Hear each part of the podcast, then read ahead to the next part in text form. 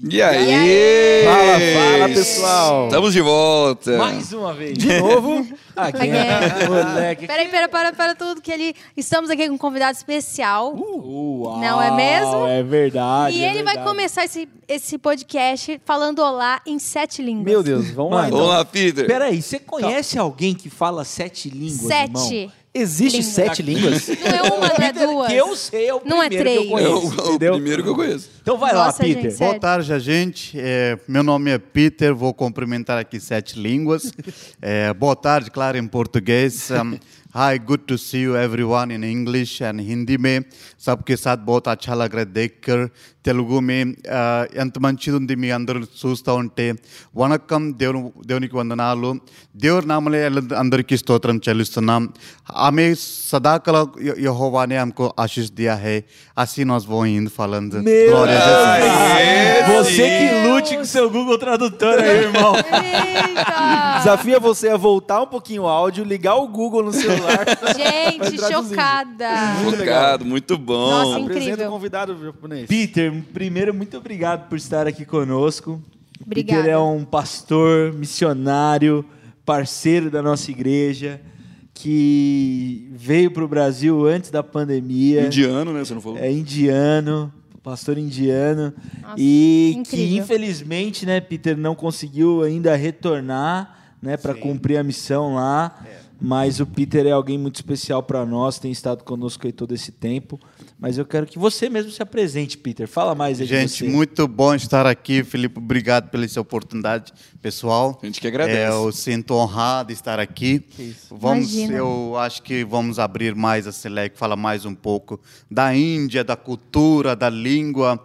É claro que nós temos uma batalha muito grande neste mundo que nós vivemos, Com mas certeza. eu nasci, eu cresci na Índia e hum, há quase 43 anos na Índia e eu sou casado, tenho dois filhos e a minha esposa, inclusive, dessa igreja, dessa cidade, e, né, que foi enviado como missionária e nós se encontramos lá na Índia e estamos há quase 18 anos casados e estamos fazendo um trabalho eu vou dizer assim, maravilhoso, porque a gente sabe que é muito grande.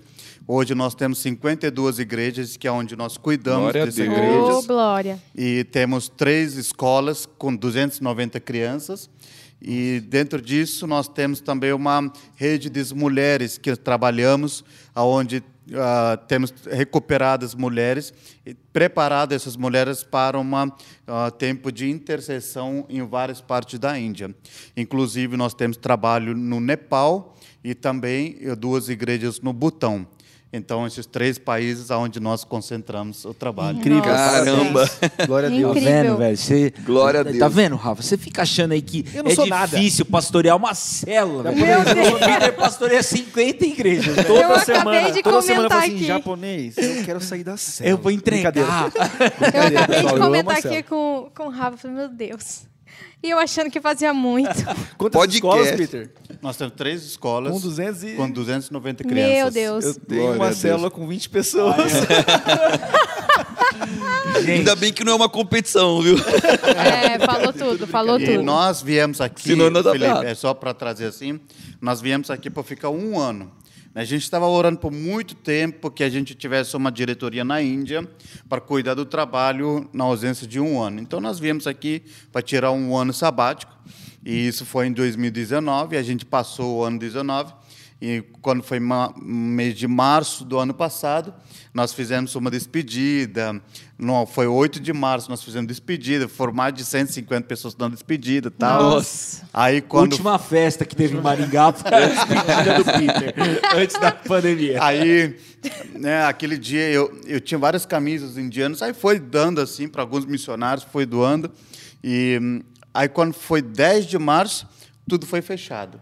Tudo foi fechado, aí ficamos sem entender, muita gente não sabia porque estava tendo uma pandemia lá na Índia, na China, e foi fechado e a gente ficou sem saber. Então, como a gente tinha doado as coisas, eu fui atrás e peguei todas as minhas camisas de volta. Pessoal, volta aqui, volta Volta aqui. devolve. Devolve, devolve. Devolve. Daqui a pouco Aí- a gente faz outra despedida, de repente você ganha, né, É isso aí. Foi muito triste para nós, porque a gente estava preparado para voltar né, para o campo, mas de repente parecia que tudo assim desmoronou, os sonhos, e a gente estava tudo preparado. Mas depois foi Deus trabalhando de outra maneira, né? A gente foi fazendo trabalho online e foi ainda mais impactante trabalhar online porque a gente reunia, não sei se o Felipe participou de uma das ceias que nós fizemos, né? Tinha quatro países, né? A gente fez Brasil, Índia, Nepal e Butão, né? Quatro países, mais de 100 pessoas online fazendo Santa Ceia.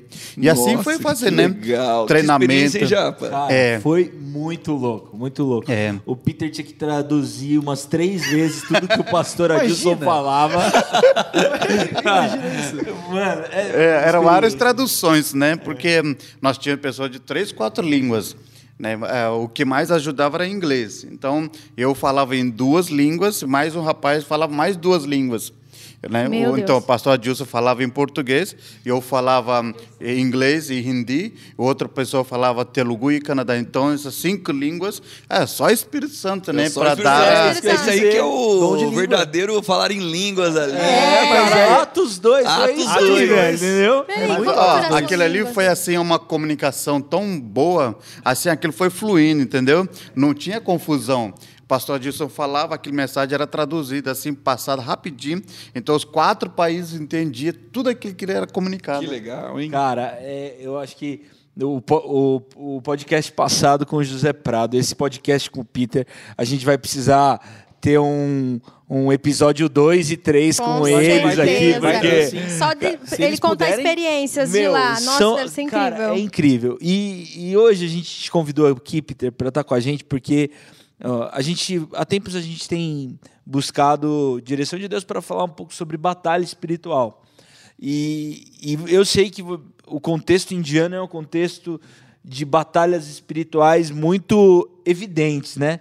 Às vezes no nosso contexto aqui a gente fala da batalha, e mas a gente muitas vezes não vê de fato a materialização dessa batalha, porque essa batalha ela pode acontecer Com nas regiões certeza. celestiais, mas ela pode também se materializar, né? Sim. E isso ser totalmente perceptível. Ainda mais que a gente é de, de, da- de uma igreja mais tradicional, assim, nem, nem muito a gente fala nisso, né? Por isso que é Isso. bom a gente falar também um pouco verdade. mais. É, mas eu sei que, Peter, você é alguém que, que viveu grandes coisas né, a respeito disso na Índia. E eu queria abrir, deixar você falar aí sobre Vamos orar antes, porque experiência, né? eu tô com medo. Não, brincadeira. Vai que o já Rafael orei, já a gente orei. descobre alguma coisa. Não, já orei. Como a gente entende assim, várias igrejas trabalham com esse trabalho de guerra espiritual, né, movimento tal. Então, existe vários entendimentos sobre este ah, guerra espiritual ou uma batalha espiritual. Mas ah, isso tem, também tem trazido vários ensinamentos errados também, né, no entendimento meio cristão, porque cristãos que usam esse termo de guerra ah, batalha espiritual.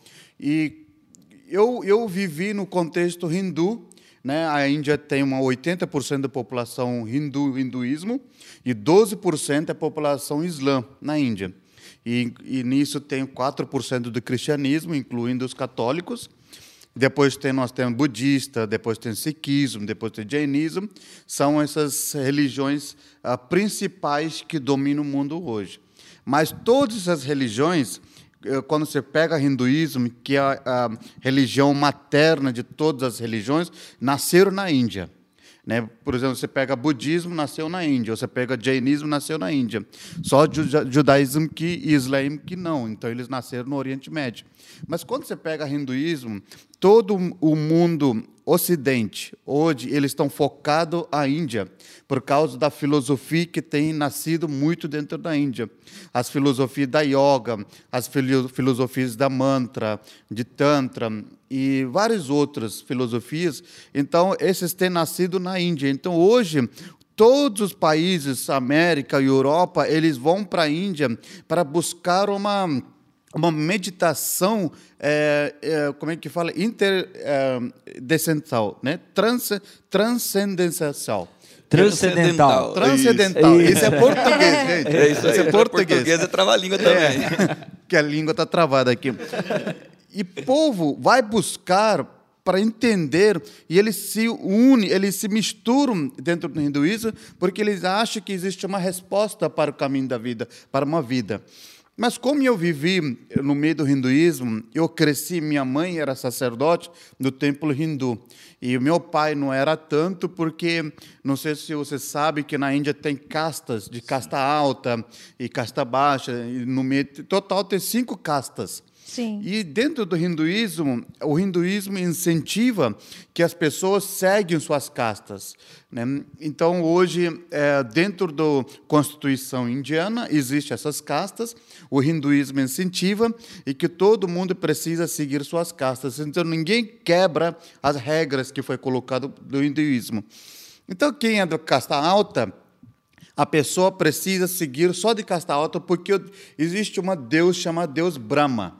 Não é cerveja. por exemplo. Que para muita gente aqui é Deus também. É verdade.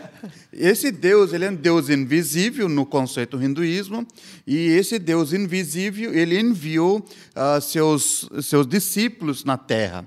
Então, os enviados, que são Deus vaca, Deus macaco, Deus elefante, Deus cobra e Deus rato. Então, são os deus, cinco deuses principais que enviado do Deus Brahma na terra. Então, são esses cinco deuses que também tiveram seus discípulos, que hoje nós conhecidos como Deus Krishna, Deus Sai Baba, né, os gurus, é, os santos. Então, são os deuses que, que tomaram a forma. E nós chamamos de encarnação, que Jesus tomou, né, foi, tomou a forma de homem na Terra. E o hinduísmo, eles falam de avatar. Não sei se vocês já assistiram o filme Avatar. Avatar. Sim. Eles, é, avatar. Avatar significa tomar uma forma para vários tipos de propósito. Jesus tomou a forma de Deus na Terra para um propósito só. É propósito era salvar a humanidade do Amém. pecado. Mas o hinduísmo acredita que Avatar ele tem um propósito de bem e o propósito de mal também. Por isso que ele se chama de Avatar. Então qualquer um pode tomar qualquer forma. Então o Avatar é forma de você tomar para viver no meio das pessoas. Então os deuses se tomaram forma para ser bom e para ser mal também. Então existe Deus para dar a vida, existe Deus para matar também, destruição. Se você for na Índia, você vai ver Deus de destruição, e Deus de vida, Deus de prosperidade. E esses castas, dentro dessas castas, são ensinados que nós temos que escolher os deuses que vieram para nós, e são avatares para nós. E como eu cresci, meu pai veio da casta baixa. O que é casta baixa? Casta baixa são castas é totalmente excluídas da sociedade. Hoje são 37% da população que vive nessa casta baixa. Então, se o pai, por exemplo, o pai é pedreiro, o filho também tem que ser pedreiro. Ele não pode quebrar regra. E o pai é mendigo, o filho também tem que ser mendigo. Olha. Então, essa eles são predestinados desse jeito. E na casta alta também é a mesma coisa. Ninguém pode sair das suas regras. Né? Casamento também tem que fazer dentro das suas casas. Ninguém sai da sua casta. Se uma casal de um rapaz gostou da outra casta, eles são mortos. É, Ô, Peter, e, inclusive quem é, é liberado, por exemplo, pessoas que não seguem isso, por exemplo, ah, eu não sou da, da mesma religião da Índia. Por exemplo, eu sou um cristão e estou morando na Índia. Isso é liberado? Eu, eu- daí eu fazer o que eu quiser, você, entre aspas? você pode morar dentro da Índia, mas só que você não pode pregar. Você não pode né, fazer proselísio, você não pode fazer esse movimento. Você pode viver como religião. Mas e se, vamos supor, eu indiano tô lá, cristão. eu, eu sou de fora e eu cheguei, comecei a viver na Índia e eu me converti ao hindu. Existe uma casta para mim? Como que funciona isso? Você vai entrar no movimento de, dos gurus. Né, os gurus que vai destinar a você qual, Ah, ah, qual é, casta que eu você vai. Como entrar. que chama aquele chapéu do Harry Potter lá? Eles vão pegar a sua mão. seletor. Eles vão pegar a sua mão, vão ler as regras que estão nas suas mãos, que chama ah, ah, o lei da palma, né? Que nós chamamos de palmatologia. Então, nessas palmas está escrito o caminho da sua vida. E os gurus vão ler a sua palma e vão falar que qual casta que você pertence. Nossa, e qual religião gente, que você pertence. que e qual é, ah, depois da sua morte, quantas ci- reciclagens da vida que você vai ter depois da morte. Nossa. Então, tudo está escrito na sua mão. Caramba. Então, os gurus ficam lá sentados, então eles são especialistas em ler a sua mão. Né? Então, numerologia é muito importante, a palmatologia é muito importante. Então, tudo isso faz muita significância dentro do hinduísmo. O, o Peter, você falou que tem 2% de cristãos? Quatro. 4% de cristãos. Esses cristãos, eles têm que viver em castas também? Esses 4%? Boa pergunta. Os cristãos, por exemplo, ah, que o pai, meu nome é Peter, eu já sou considerado cristão. Meu filho, Johan, meu filho outro é- vai uma geração cristão, então eles não têm uma casta, porque eu sou considerado uma pessoa cristão. Então, o cristão não tem uma casta. Mas uma pessoa que é de uma casta, hinduísmo, vamos pegar lá o nome comum, chamado Nagesh. Né? O Nagesh converteu para o cristianismo.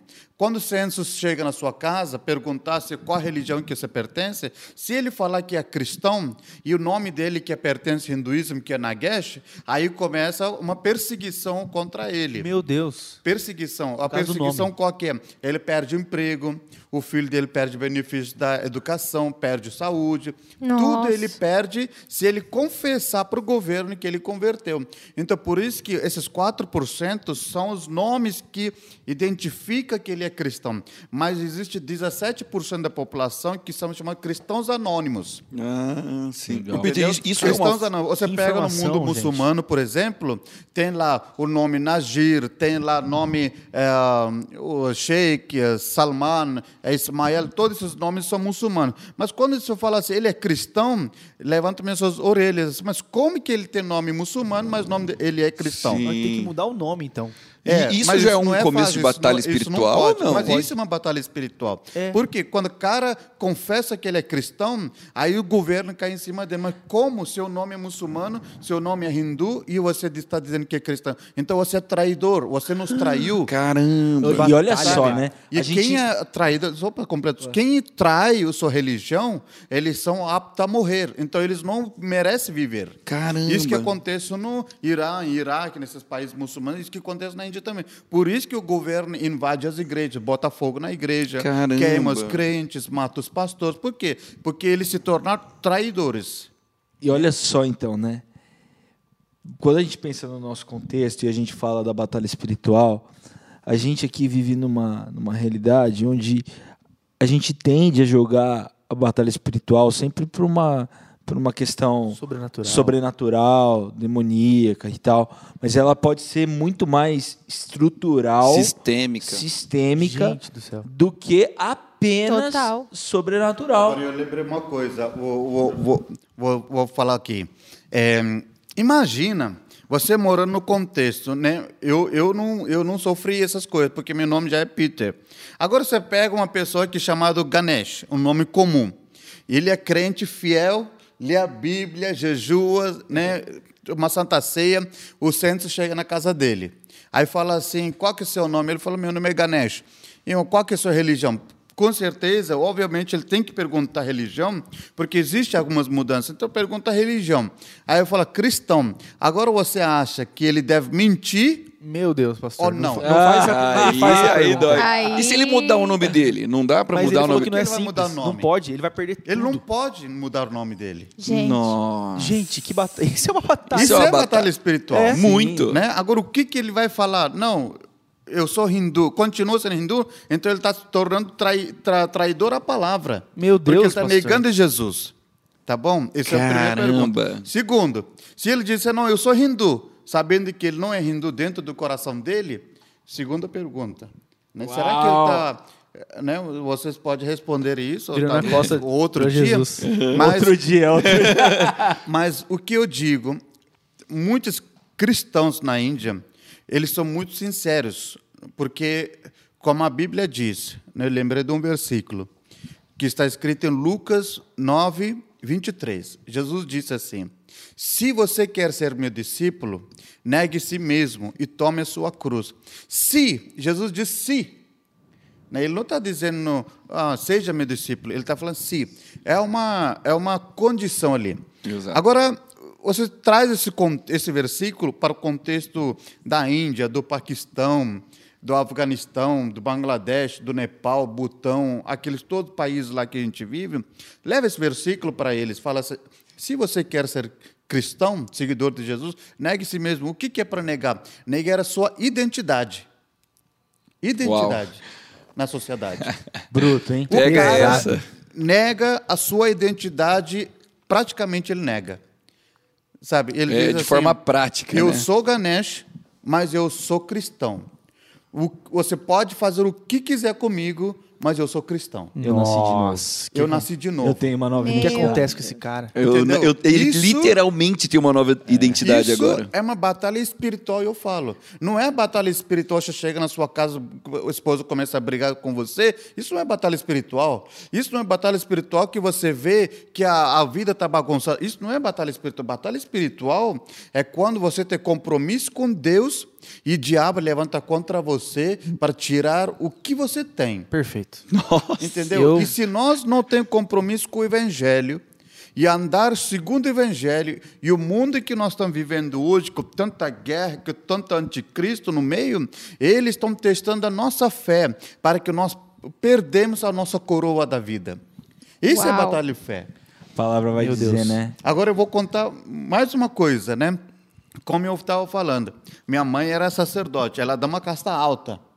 E ela não podia eh, perder a sua identidade. Então, meu pai era de casta baixa, se casaram, começaram a morar num outro estado, né, eh, como anônimos. Cada vez que minha mãe sentava para fazer um trabalho para os outros, ela recebia vários espíritos no corpo dela. Meu Deus. E quando ela recebia os espíritos, os espíritos vinham fazer tatuagem no corpo dela. Então, nenhuma pessoa fez tatuagem. Não. Os espíritos próprios descia e fazia tatuagem no corpo. Então, quando o espírito descia, o espírito identificava, ela é minha ou não. Então, o espírito identificava e identificava e fazia mais tatuagem. Então, ela tinha mais de 150 deuses cravados no corpo dela. Uau. Isso é sua mãe. Minha mãe. Nossa. E a gente via isso, sabe? Desculpa, dia a dia. desculpa a minha pergunta. Pode parecer idi- idiota. A sua mãe fazia a própria tatuagem nela? Ela não a- fazia. Os aparecia? espíritos que descia deixavam uma marca no corpo dela. Jesus então você não via nenhum pele assim fora, só tatuagem. A sua mãe é completamente tatuagem. Tatuagem. E os deuses que descia faziam uma marca no corpo dela. Nós nunca vimos ela num lugar fazendo, sentada lá, fazendo com o olho. Nunca. Por quê? Porque os espíritos que descia era uma tatuagem perfeita. Se você pegasse uma pessoa fazendo igualzinho, você não vai conseguir. Caramba. Você não ia conseguir, porque era formato de deuses que ela recebia. Aí ela sentava e a fogueira queimava e pe- pessoas faziam fila para né, pra, porque ela era considerada uma vidente e ela falava tudo da vida da pessoa quando ela recebia os espíritos. E meu pai, que não acreditava tanto naquilo, quando eu tinha mais ou menos 14 anos de idade, e a gente cresceu na minha casa, tinha 17 deuses. E a vaca passava na frente da nossa casa, minha mãe fazia a melhor comida para a vaca, porque a vaca era deus principal. Quando tinha 14 anos, alguns missionários aqui do Brasil foram lá onde a gente morava e eles pregaram o evangelho para mim. Eu fui na igreja deles, eu gostei. Gostei porque Jesus falou comigo, no voz audível. Uau. Ele falou comigo. Por que, que eu ouvi Jesus falando, que eu vou falar aqui? Porque eu fui no templo das vacas, falava que ele era Deus principal, ele não tem poder para falar. Eu fui no templo das cobras, a gente deitava no chão e as crianças, as cobras passavam por cima de nós, porque eh, eles falavam que cobra vai falar conosco. Né, a gente ia no templo das macacos e os macacos vinham sobre nós e os ca- macacos não falavam. Mas quando Jesus falou comigo, eu disse: eu nunca vi esse Jesus, mas ele tem poder para falar. Amém. Que isso, que tem podcast, poder para falar. Ô, glória. Eu disse, eh, né, ali tinha algumas pessoas de joelho, era uma igreja escondida. Eu falei: quem é esse homem que está falando? Aí aquele homem falou, o nome dele é Jesus. Você tá louco, Eu falei, eu velho. quero esse Oh, Jesus. E aí eles me chamaram, ele falou assim, aí eles oraram por mim, sabe aquela alegria desce do céu dentro do seu coração? Aí eu recebi aquele Jesus no meu coração, peguei a Bíblia deles, nem sei se era português, porque ele só falava português, aquele povo. peguei aquela Bíblia, aí eu fui para minha casa, quando meu pai olhou aquela Bíblia assim na minha mão, aí ele falou, o que, que é isso? Aí eu falei, a Bíblia de Jesus Cristo. Ele falou, onde você encontrou com ele? Eu falei, não encontrei com ele, mas ele falou comigo. Meu pai falou assim: você está maluco. É aquele Jesus lá do filme, aquele ator loiro, branco, olhos azuis, aquele americano. Eu falei, não, pai, não sei nada disso, mas eu só sei que ele falou comigo. Ele falou comigo que ele me ama, ele veio para me resgatar e ele quer que eu seja mensageiro dele. Uau! Aí meu pai falou assim: joga fora essa Bíblia, joga fora, isso vai trazer maldição para nós. Eu falei: não posso jogar. Aí meu pai ficou bravo naquela hora, ele disse assim: se você não quer jogar fora, então você some daqui da minha casa, a partir de agora você está morto para mim. Uau. O que, que você prefere? Eu falei: eu prefiro ir embora. Eu não quero largar essa Bíblia. 14 anos, Peter. Eu tinha 14 anos. Olha só.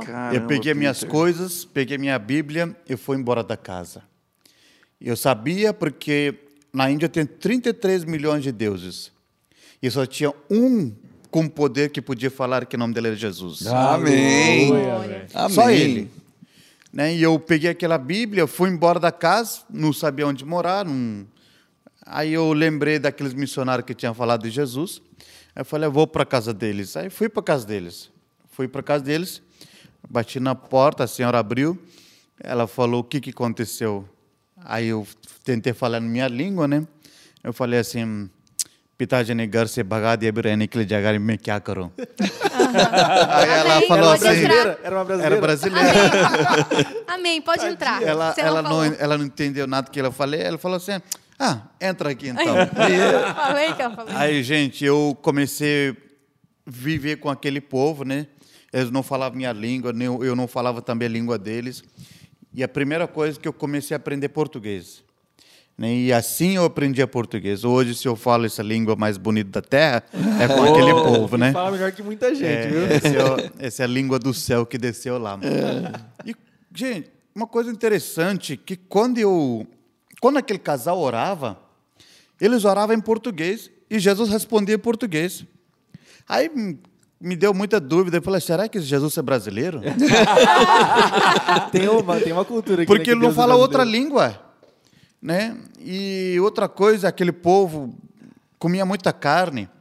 E a vida inteira eu adorei a, a vaca. É. Sim. E aquilo me difícil, dava né? muito mal-estar dentro de mim. Ai, tadinho. E eu falava assim, gente, vocês não respeitam a vaca, vocês têm que respeitar a vaca. né? E todo dia eles comiam aquela carne e, e eles tinham outros sistemas. Então, em nome de Jesus, eles faziam outras coisas. Mas não vou entrar na, aqui nesses assuntos. Mas eu só quero falar que o Jesus que eles trouxeram é o Jesus que mudou minha vida. Né? E eu cresci naquela casa, depois de uns cinco anos que estava morando naquela casa, aprendendo de Jesus, né? crescendo, né? e eu já era obreiro com 18 anos na igreja, já pregava tudo. O pastor falou assim, Peter, amanhã você vai pregar na igreja. Aí eu falei, pronto, vou pregar. Né? E eu estava pronto, jejuei, preparei mensagem, tal. E domingo de manhã era culto, nove horas da manhã. E quando eu estava pronto para pregar, meu pai minha mãe, os dois entraram na igreja. Eles estavam muita raiva de mim, porque de algum jeito eles descobriram que eu estava morando lá. Olha. E quando eles entraram, eles estavam muito bravos, eles queriam mandar embora da igreja. Né? E meu pai sentado ali, ele estava com um cara muito bravo, de raiva. E toda a mensagem que eu tinha preparado eu esqueci, porque eu vi ele, né? Fiquei nervoso, comecei a transpirar tal. De repente abri a Bíblia, disse, Senhor, fala comigo alguma coisa. Abri a Bíblia, João 3,16, que é o único versículo que apareceu ali.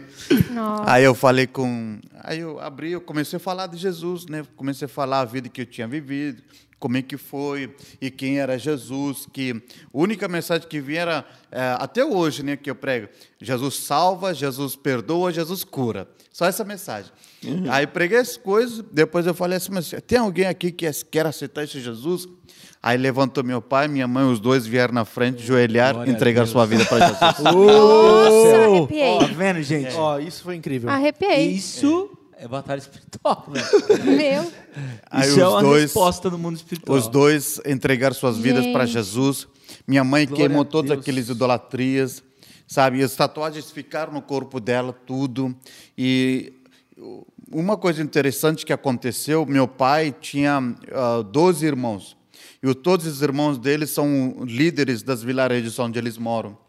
E meu pai foi levando esse Jesus para todo mundo. Então, quase 130 Nossa. pessoas da família inteira converteram. Nossa, Olha, glória a Deus. pela sua vida, É. os outros foram alcançados. Foi profetizado para você, que Jesus falou para você lá no início, que ele É, seria o mensageiro. Aí hoje, né? Hoje nós legal. temos igreja em todos esses lugares, todos esses lugares. E hoje eu vejo assim, por que que meu nome é Peter? Meu irmão mais velho, ele tem nome chamado Prakash Jamalamuri, nome dele. E Prakash significa Deus do hindu, mas é Deus do sol, no hinduísmo. É nome comum. Jamalamuri significa da casta, então ele pertence à casta, então ele não pode mudar da casta. Ele tem que morar ali daquela aldeia, aquele vilarejo, crescer, morrer naquele lugar. Então ele não tem uma perspectiva de vida, ele não pode crescer muito, porque o governo sufoca ele. No meu caso, eu não troquei meu nome. Meu nome é Peter Jorge, então meu nome é, é cristão. Quando eu. Dentro da casta baixa, as pessoas não podem nascer no hospital, têm que nascer na- em casa. E eu nasci. Quando eu nasci, dentro de 40 dias, eles não tinham colocado nome ainda na- no bebê, e eu disse que fiquei doente. Né? E ficou doente, então me levaram num hospital, e o hospital era das freiras, dos católicos, né? aquele de Madre Teresa lá. Me levaram no hospital e o médico perguntou assim, qual é o nome da criança? Meu pai falou, não tem nome. Aí o médico falou, "Não, precisa de um nome. Meu pai falou assim, então fica à vontade, coloca qualquer nome aí. Você tá brincando? Aí o médico católico, aí ele falou assim, você acredita na Bíblia? Eu falei, ah, para nós tudo é Deus mesmo, né?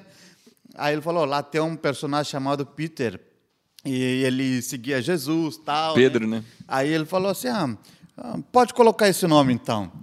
Aí o médico não perguntou sobre o nome do meu pai. Aí ele colocou Jorge, porque Jorge era o nome dele. Uau! Né? Então ele colocou Peter Jorge. E o Peter Jorge ficou como se fosse registro meu, né? Nossa. E, e a pessoa que nasceu daquele jeito, Peter Jorge, não tem casta, não tem religião. Então hoje nós podemos entrar em qualquer religião, pregar para qualquer pessoa, qualquer sociedade, porque eu não sou considerado Deus sabia desde de o ventre casta. da Desde mãe. o começo. Peter, te falar, cara. A Bíblia diz que antes do ventre da nossa mãe, o Senhor já nos Amém. conhece. Já E essa batalha espiritual a respeito do que Deus tinha para você, para a Índia, foi vencida antes mesmo de você sair do ventre. Amém. Amém. Porque Glória Deus a escolheu, Deus. cara. E o que acontece ali na Índia, o que aconteceu na sua família é um testemunho incrível. A sua mãe, ela permaneceu com todas as tatuagens. Sim. Mas quero te dizer, mais vale a tatuagem que Jesus fez no coração dela. Amém. Glória a Deus. Glória a Deus. Uh, Glória a Deus. Glória a Deus. Né? E assim, eu, eu cresci, né? Eu cresci, muita perseguição, é, apanhei várias vezes, né? Por causa de Jesus, a gente pregava, então apanhamos. E quando eu casei, né, com Cristina, que ela foi como missionária e depois de algum tempo a gente encontrou, casou. Poxa, já passou muitas perseguições, né, junto, nós dois juntos. Né? Por quê? Porque ah, você não pode, você não tem liberdade de ser cristão na Índia. Você tem que ser aquele que o governo colocou para você, hinduísmo. Então você não tem a liberdade de falar que eu sou um cristão ou sou missionário. Mas quando nós começamos o trabalho de evangelismo, é, dentro das casas que é onde nós vamos, né, a gente não fala que nós somos cristãos que vieram fazer um trabalho aqui. Quando a gente entra, a sua presença já faz diferença na casa das pessoas. Quando você entra, você vê que o demônio já está caindo. E as pessoas já têm eh, experiência diferente. E as pessoas são libertas. As pessoas sentem um mover diferente. Mesmo que você não fala que você é um cristão, fala, ó, eu cheguei da tal igreja, né, viemos aqui visitar. A gente não fala nada disso. Não, você tem um problema, então nós vamos lá para ver o que, é isso. E assim nós temos discípulos de hinduísmo que se converteram. né? Na Índia, não adianta dizer que você é cristão, senão você, ah, você é mal falado. Eles observam o seu atitude dia a dia, sabe? Então eles te perguntam "Mas o que que faz a sua vida diferente do que a nossa, né? O Billy Graham ele dizia assim: para de pregar porque nós temos muitas pregações. Agora começa a viver o evangelho que você prega.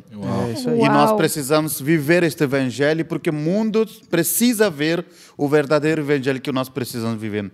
O apóstolo Paulo disse assim, Romanos capítulo 1, versículo 18, ele diz assim, é, evangelho, é, eu, eu não tenho vergonha desse evangelho, porque esse evangelho tem poder né, para transformar a todos, os judeus, gentios, todos. Tem, tem poder para transformar. Por que, que esse evangelho tem poder? Porque nós praticamos uma verdadeira evangelho que há em nós. Não é o verdade, não é o evangelho que nós estamos ouvindo hoje, né? De várias maneiras, várias fontes que está vindo verdade, mas o evangelho que Jesus passou para nós, de compromisso, de andar na luz, conhecer Jesus e fazer Jesus pro- ah, conhecido. Amém. Amém. Muito louco, né? Nossa. Ó, Que impressionante, louco. O. Peter, ele, é, ele falou sobre batalha espiritual aqui na prática, né? na, na, na vida, né? tanto no- na perspectiva sistêmica, quanto na, na, na perspectiva do sobrenatural, por tudo aquilo que ele viveu na, na vida dele, da mãe dele, principalmente. Mas eu queria te pedir, Peter, para você contar, contar uma história que um dia você contou para a gente no Corpo Pastoral de uma mulher que tinha alguma, algum problema com Deus cobra. É, a gente tem vários testemunhos assim, né? É, o microfone na boca. Desculpa. A gente tem vários eh, testemunhos assim de batalha espiritual eh, nessa questão, mas eu acredito que o inimigo ele ah, você não eu vou voltar para esse testemunho, mas você vê que o inimigo não ataca um bar, não ataca um baile, não ataca onde jovens estão se enchendo de carne, droga. O diabo não tem interesse. Porque como se fosse uma pássaro dentro de uma gaiola, você não precisa pegar o pássaro que está dentro da gaiola, porque já está dentro da gaiola. E as pessoas já estão no mão do diabo, então o diabo não tem interesse em pegar eles. O diabo Uau. tem interesse em pegar quem está fora da gaiola. E nós estamos fora da gaiola, então por isso que o diabo tem interesse em pegar nós. E aí que nós vivemos uma batalha espiritual. Porque quem está na gaiola já está na mão dele, então ele não tem interesse de atacar essas pessoas. Eita, glória. E nós entendemos isso como uma batalha grande. Se nós não cuidamos, Colossenses capítulo 13, versículo 1 e 2 diz: Já que vocês foram ressuscitados com Cristo, busque as coisas do alto. Versículo 2 disse: Agora vocês pensem nas coisas do alto. Buscar as coisas do alto, pensar nas coisas do alto, são duas coisas que materializam também a nossa vida. Vivemos no mundo do século 21, que tanta pós-moderno que nós vivemos, moderno, fashion, tecnologia, tudo que nós estamos vivendo hoje, há uma batalha muito grande. Você vai no, numa firma chamada Tesla, ou você vai na NASA, as pessoas são nerds, as pessoas estão vivendo num mundo diferente, não estão mais no mundo terrestre. E quando a gente olha no mundo espiritual, Deus tem interesse que nós, jovens, buscamos as coisas do alto do que buscar as coisas da terra. Pensamos, então, deixar a mente ocupado. Né? O, o, o, aquele cara lá, Einstein, eh, Albert Einstein, ele disse assim, o mente vazia é a oficina, Oficina do, do diabo. diabo. Mente vazia. O, Davi estava lá na casa, sua casa, deveria estar ocupado na guerra, mas a mente vazia se levou ele para uma destruição. E assim foi outros exemplos. E hoje nós precisamos buscar as coisas do mais alto. Quando a sua mente está preocupado com coisas do alto, você vive num mundo sobrenatural, não mais Glória Deus. natural, mas sobrenatural. Amém. O que que é sobrenatural? Você pega uma cobra, você pega uma cobra, não- você não pega, pega cobra numa. Quando ele está arrastando no chão, ele é muito rígido, ele sente poderoso e ele sente que ele pode matar qualquer pessoa. E ele se acha que ele é um cara poderoso. Ele é natural. Mas o maior inimigo dele, que é chamado gavião, que é a águia, né, quando vem, pega aquela cobra, bica ele, pega ele no alto, assim no ar, ele perde sua força totalmente. Ele não tem mais força, ele não consegue se defender, ele se vira uma flácida, ele vira uma geleia. Assim é a nossa vida. Naturalmente, se eu vivo nessa terra, eu consigo viver com as coisas normais, eu não consigo ver coisas espirituais. Mas na hora que eu levo minha vida no segunda etapa, que é sobrenatural, as coisas do diabo começam a virar flácidas. Começa a virar geleia. Eles começam a perder as suas forças no mundo espiritual.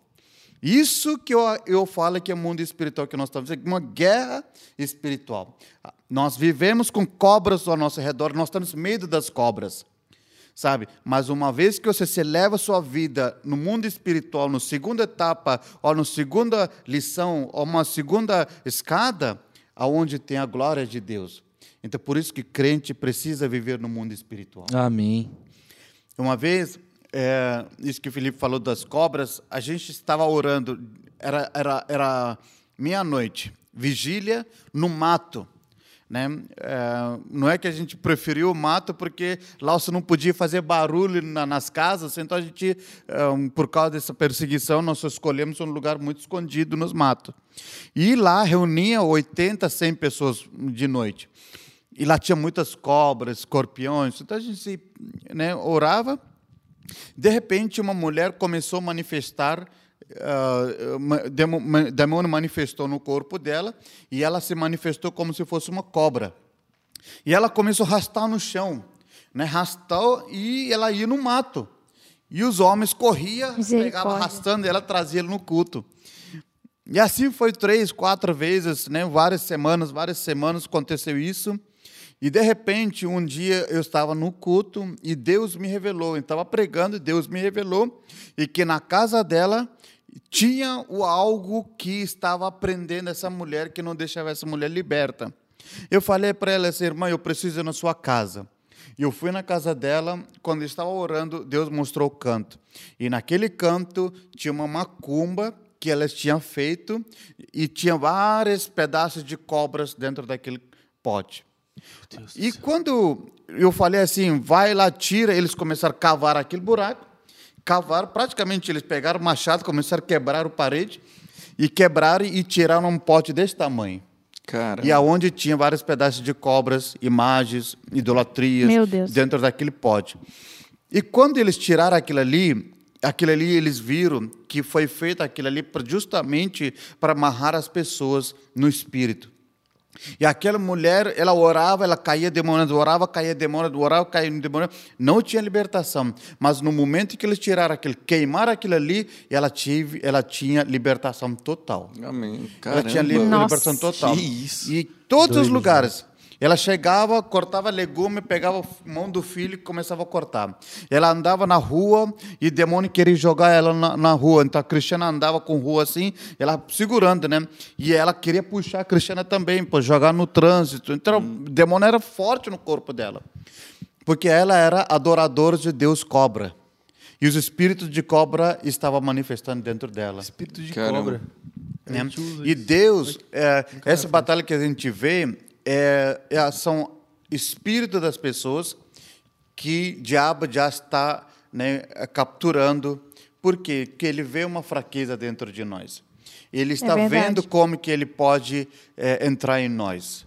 Né? Então eu vejo que precisamos andar nesse mundo espiritual, numa luz sobrenatural. Né? Não é só cantar sobre o sobrenatural, mas viver no sobrenatural. Outra coisa, falei só para complementar aqui, na Índia tem 37 milhões de deuses. Você vai numa loja, o arroz ele já é consagrado, o feijão já é consagrado, você pega dinheiro do banco já é consagrado. Deus, eu não vou Tudo é consagrado aos deuses. Nada você pega assim, ah, isso já é abençoado. Nada é consagrado. Você tem que trazer para casa, você tem que orar por item por item, senão eles já são consagrados aos deuses. Eu comprar qualquer souvenir, qualquer coisa na Índia, Ora, Ele consagra já vem. E outra coisa, você pega qualquer coisa, eles já têm os símbolos dos deuses, as, as manchas, sabe? Eles já colocam aquele tinta que eles põem na testa, eles põem nas coisas, já são consagrados. E se você não vive espiritualmente preparado a sua vida, muitas pessoas vivem marrado nos espíritos, porque eles já estão vivendo naquele mundo dos espíritos. Uau. Caramba. Cara, Que isso, hein? Chocada. que aula, Chocado, hein? Mais que uma aula. hein? Mais uma aula. Hoje Ó, foi aula. Com base nisso, tudo que o Peter falou a respeito de a gente andar no sobrenatural, quero desafiar você a ler a carta de Paulo aos Efésios. Porque ali na carta de Paulo aos Efésios, do capítulo 1 até o capítulo 5, Paulo nos sugere que a gente passe a vida limpo, que a nossa vida esteja na luz, em ordem, para que finalmente nos revistamos da armadura de Deus. Porque a Amém. armadura de Deus vai nos ajudar a resistir no dia mal. Então, isso é batalha, a batalha espiritual, a batalha que, que o Peter viveu, vive na vida dele, na missão. Peter, nós te agradecemos muito pelo Muito seu obrigada tempo aqui, pelo obrigado, seu testemunho. pelo seu testemunho. Estou à disposição. minha vida. Qualquer coisa. E Ah, vai ter a parte 2. Não, que, É, que honra vai fazer a nossa, parte né? Honra demais. Que Deus Nossa, abençoe o seu ministério na Índia. Tudo que você tem feito ali, para nós como igreja, é um motivo de muita alegria poder participar Demais. de tudo que tem acontecido na Índia, investindo na sua vida, na missão ali. Conte conosco. Essa aqui é a sua casa. E se você curtiu esse episódio, você curte, compartilha. E semana que vem É tem isso aí, mais. pessoal. Obrigado, gente. Deus Valeu, abençoe. Até Valeu, mais. tchau, tchau. Tchau, tchau.